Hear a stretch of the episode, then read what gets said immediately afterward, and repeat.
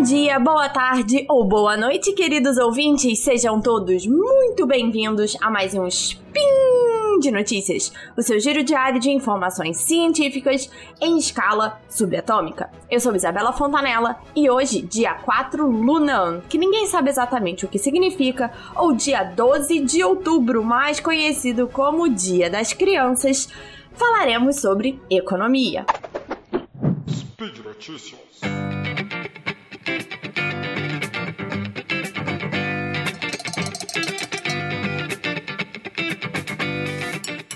Primeiro de tudo, gente, acho que a grande pergunta é o que, que é a Evergrande, um nome que pouquíssimas pessoas é, tinham ouvido falar até algumas semanas atrás. Ela só é uma das maiores construtoras da China e uma das 500 maiores empresas do mundo. Apesar do foco dessa crise estar tá no setor imobiliário, no braço imobiliário, é, a Evergrande é, na verdade, um conglomerado de empresas que nasceu, obviamente, da construtora, mas, dentre outras coisas, hoje conta com instituições financeiras, parque temático e até time de futebol. Então, para quem gosta desse tema, pesquise aí o estádio Flor de Lótus que eles estão construindo e vocês vão ter uma noção é, do tamanho dessa empresa são 200 mil empregos diretos e mais de 3,8 empregos indiretos relacionados às atividades da Evergrande. Só para vocês terem aí uma dimensão disso, são 360 bilhões de dólares em ativos, o que representa algo em torno de 2% do PIB chinês. Então é coisa pra caramba e uma empresa extremamente relevante mas ela ficou conhecida como a empresa mais endividada do mundo porque ela financia as suas atividades através de empréstimos e fazendo a chamada pré-venda. É, que é quando você faz aquele depósito para comprar um imóvel que ainda não foi construído, sabe? Então, aqui no Brasil o pessoal faz stand, te mostra uma maquete, e aí você faz um depósito para garantir o seu imóvel naquele empreendimento. E isso é uma coisa muito comum que a Evergrande fazia para levantar capital e conseguir pagar pelas suas obras. E aí a gente chega na segunda pergunta, que é o que, que aconteceu com a Evergrande para a gente estar tá falando dela. Assim como a maioria das construtoras, a Evergrande tem as suas operações alavancadas, isso é, usa dinheiro emprestado, se endivida, para conseguir manter as suas atividades, na esperança de que os seus lucros futuros compensem os juros das dívidas. Isso, gente, não é incomum do mercado imobiliário, tá? É, é meio que o modus operandi dessas empresas. Funciona muito assim quando a gente está falando de construtora, incorporadora. E aqui uma ordem de grandeza: 60% de todas as empresas imobiliárias chinesas estão numa situação em que as suas dívidas de curto prazo são maiores do que seu dinheiro em caixa. Então não é como se a Evergrande tivesse é, como uma única empresa é, errado, né? Ela perdeu a mão, obviamente, a gente vai entender por quê, mas é bem geral isso quando a gente olha para a China. Aí você fala, tá, Isa, se a gente tá falando de 60% das empresas na China, por que, que você tá falando da Evergrande em si? Porque o buraco dela é bem mais embaixo. Então, as dívidas com os investidores, funcionários e fornecedores bateu os 305 bilhões de dólares. A maior parte delas para ser paga em menos de um ano. Então, se você prestou atenção que ela valia 360, é, ela valia, não, ela tinha, né, 360 bilhões em ativos, é, e ela tá devendo 305, essa conta aí fica complicada, ainda mais se eu tô num, par, num prazo muito curto para pagar. Esse crescimento da dívida aconteceu em parte por conta da pandemia, porque houve uma desaceleração de vendas de imóveis na China, o que impactou essa capacidade de pagamento da empresa no curto prazo.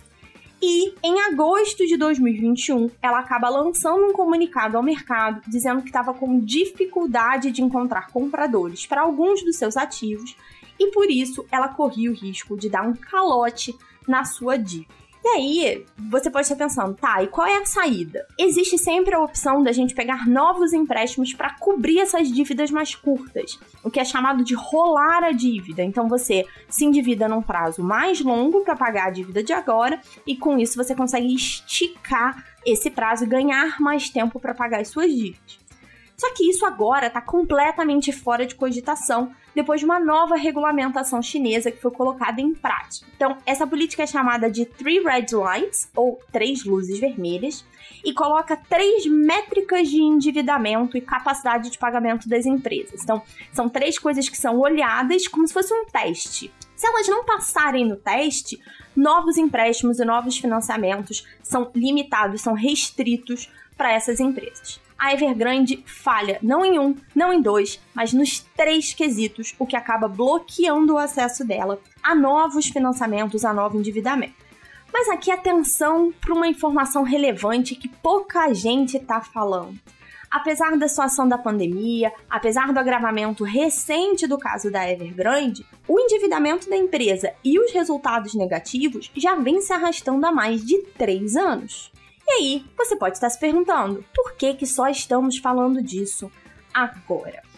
Bem, tem muitos motivos, né, para o mercado financeiro não ter ficado de olho, mas acho que o grande gatilho da coisa foi a notificação desse possível default que eu falei antes, né, do calote. Que desencadeou uma série de questionamentos no mercado financeiro que vinham sendo ignorados até agora. Então, a primeira delas é uma possível bolha imobiliária na China, que está crescendo muito rápido com, características especulativas. Então, é, conforme a população chinesa foi enriquecendo e houve uma migração em massa para as cidades, o setor imobiliário se tornou o carro-chefe da economia e só para vocês terem ideia, responde por algo entre 25% e 30% do crescimento do PIB chinês hoje em dia. E aí, é, conforme isso foi crescendo, mais pessoas foram é, investindo nisso, o cenário foi ficando um pouco mais complexo. Além disso, há muitas limitações de investimento no exterior e muita desconfiança dos chineses no mercado de ações. E aí, as pessoas que tinham dinheiro para investir começaram a colocar em tijolo, em imóveis, o que acabou forçando uma subida nos preços. Então, uma grande parte das pessoas que vinha comprando imóvel recentemente não necessariamente era para moradia, mas para investir, para flipar, né, que o pessoal chama, você compra e depois revende mais caro, e isso acaba forçando uma subida de preços nos imóveis. Então, até esse momento, acreditava-se que, por ser um setor tão estratégico, o governo chinês nunca permitiria que uma empresa desse tamanho quebrasse. Então, é uma expressão né, que o pessoal chama de too big to fail. É grande demais para falir, grande demais para quebrar. Então, é, é, um pouco do que a gente viu isso ali na crise de 2008. A gente vai falar também um pouquinho sobre isso ainda nesse, nesse spin. Só que a galera quebrou a cara, porque o presidente chinês Xi Jinping já disse que imóveis não são para especular, são para morar. O que significa, né, sinaliza que o governo tá de olho na bolha, gostaria de estourar essa bolha, mas a gente não sabe até onde eles estariam dispostos aí para desarmar, né, é, essa bomba aí que tá, que tá colocada de grandes problemas, não só para o mercado interno, mas também para o mercado internacional. Uma coisa que preocupa especialmente os credores internacionais, a Evergrande foi uma empresa que, por mais que ela tenha sido financiada pelo governo chinês, ela tem muitas dívidas no exterior, é que, caso haja um resgate, uma intervenção do governo chinês, ela seria restrita a compradores e investidores chineses. Então não conseguiria cobrir todo o débito da Evergrande para outros países. Então, conforme foi crescendo essa chance de que a Evergrande quebrasse e o governo de Pequim não fizesse nada, o mercado financeiro entrou em pânico.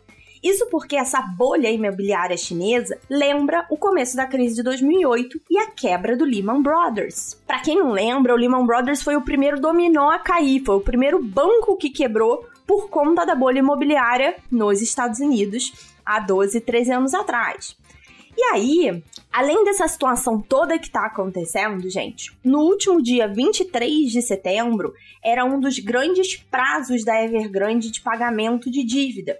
E ela não pagou. E você fala, pô, então significa que ela já deu o calote? Na verdade, não, porque os títulos da Evergrande, isso também é bem comum no mercado, tem um, o que eles chamam de grace period, né? Um, como se fosse um cheque especial, sabe? Quando você entra no, no vermelho na sua conta 30 dias antes dela oficialmente dar o calote. Então ela tem 30 dias para pagar antes de é, oficialmente ter dado o default. E aí você tá, pode estar pensando, tá, Isa, você falou esse monte de coisa, o que, que a quebra da construtora na China tem a ver comigo? Cara, muito, muito mais do que você imagina. A consequência mais óbvia dessa crise é o que a gente chama de contágio no mercado financeiro. Então, com dificuldade de pagar as suas dívidas, a Evergrande pode ter que vender vários ativos a preço de banana. Então, vender imóveis abaixo do valor de mercado ou precisar entregar esses imóveis para os credores, o que acaba pressionando o mercado imobiliário chinês e pode levar outras empresas à falência. De novo, a ideia do dominó, né?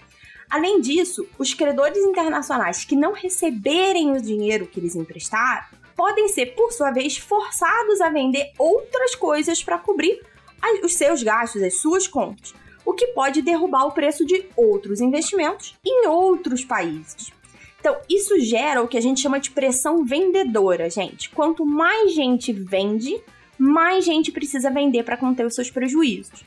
Então, é como se um grande banco entrar no mercado financeiro e for vender uma ações, ações de, sei lá, de uma empresa de roupa.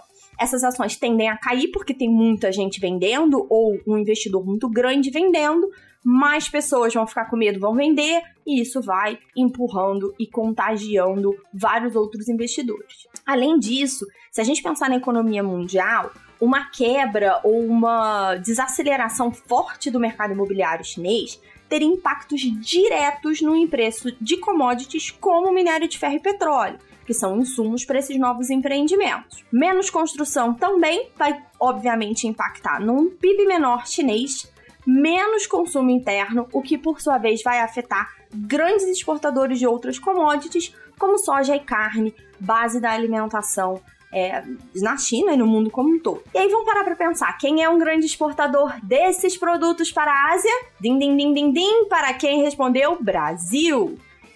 Então, bicho tá pegando, né? Nós somos é, um país, assim, diretamente relacionado a essas consequências, não só no impacto dos mercados, mas também para a venda de produtos que têm conseguido manter a economia brasileira aí respirando. E aí vem a pergunta, Isa, eu deveria me preocupar? Na minha opinião, a reação dos mercados em setembro foi um pouco exagerada, mas com origens justificadas. Então, acho que essa ideia de que é o novo Lehman Brothers e que tudo vai quebrar, que não vai ter mais construtora na China, que o mundo vai implodir, foi um pouco demais. Mas sim, tem aí uma justificativa, como vocês puderam ver, por todas as razões que eu mostrei aqui. O setor imobiliário na China é muito importante para a economia mundial por diversos aspectos, principalmente seu impacto em cadeia. Além disso, uma crise financeira agora, no momento em que a economia mundial ainda está muito fragilizada, por consequência da pandemia, acaba limitando as opções do que os países e os bancos centrais podem fazer para reduzir os impactos. E, de novo, aqui o Brasil está numa posição extremamente delicada se a gente considerar a nossa dependência da economia chinesa, especialmente na parte de exportação de commodities, mais especial ainda em minério de ferro. Com isso, os impactos aqui podem ser ainda maiores do que em outras partes do mundo, como se as coisas não estivessem complicadas o suficiente. Então, temos que esperar, observar principalmente o posicionamento do governo chinês para entender como é que eles vão intervir, se é que eles vão intervir, ou se eles vão fazer da Evergrande é, um modelo, né, para que outras empresas não façam o que ela fez do nível de endividamento. Mas até agora é um enorme ponto de interrogação e mais uma incerteza para a gente levar em consideração nesse momento que a economia mundial está tentando se recuperar. É, alguns mais, outros menos rápidos, mas agora mais uma preocupação para a gente ter. E eu vou ficando por aqui hoje, mas não custa lembrar que esse programa só pode chegar aos seus ouvidos por conta dos nossos lindos padrinhas. Opa! Dos nossos lindos padrinhos e lindas madrinhas vocês são maravilhosos, muito obrigada. E para se tornar um deles e ganhar beijinhos dedicados aqui no Spin e em todos os outros programas do Portal Deviante, basta você contribuir através do Patreon, do Padrim ou do PicPay. Um beijo, se vacinem e até amanhã.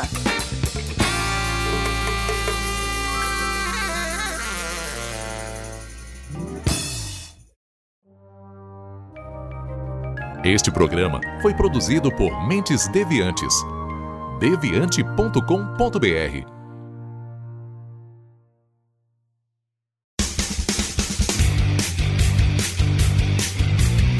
Cortes, edição de podcast.